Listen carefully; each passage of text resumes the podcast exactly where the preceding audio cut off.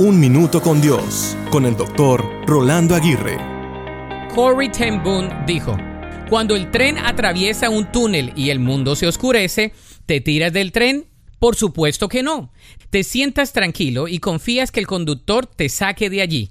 Sin embargo, muchas veces nosotros nos tiramos del tren en nuestra vida diaria. No esperamos a que el conductor nos saque del túnel porque nosotros mismos queremos conducir todo en nuestras vidas. Es una falta de confianza y espera que nos crea desánimo y nos hace desistir.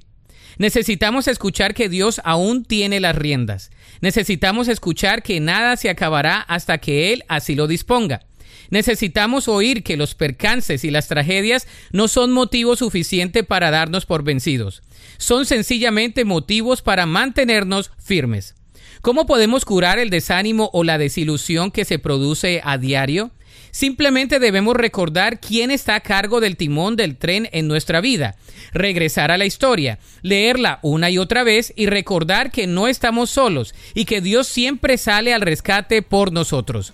Él está en control de todo lo que nos pasa. Él está a cargo de tu historia y de la mía. La Biblia dice en Jeremías 32, 27, Yo soy el Señor, Dios de todos los pueblos del mundo. ¿Hay algo demasiado difícil para mí? Para escuchar episodios anteriores, visita unminutocondios.org.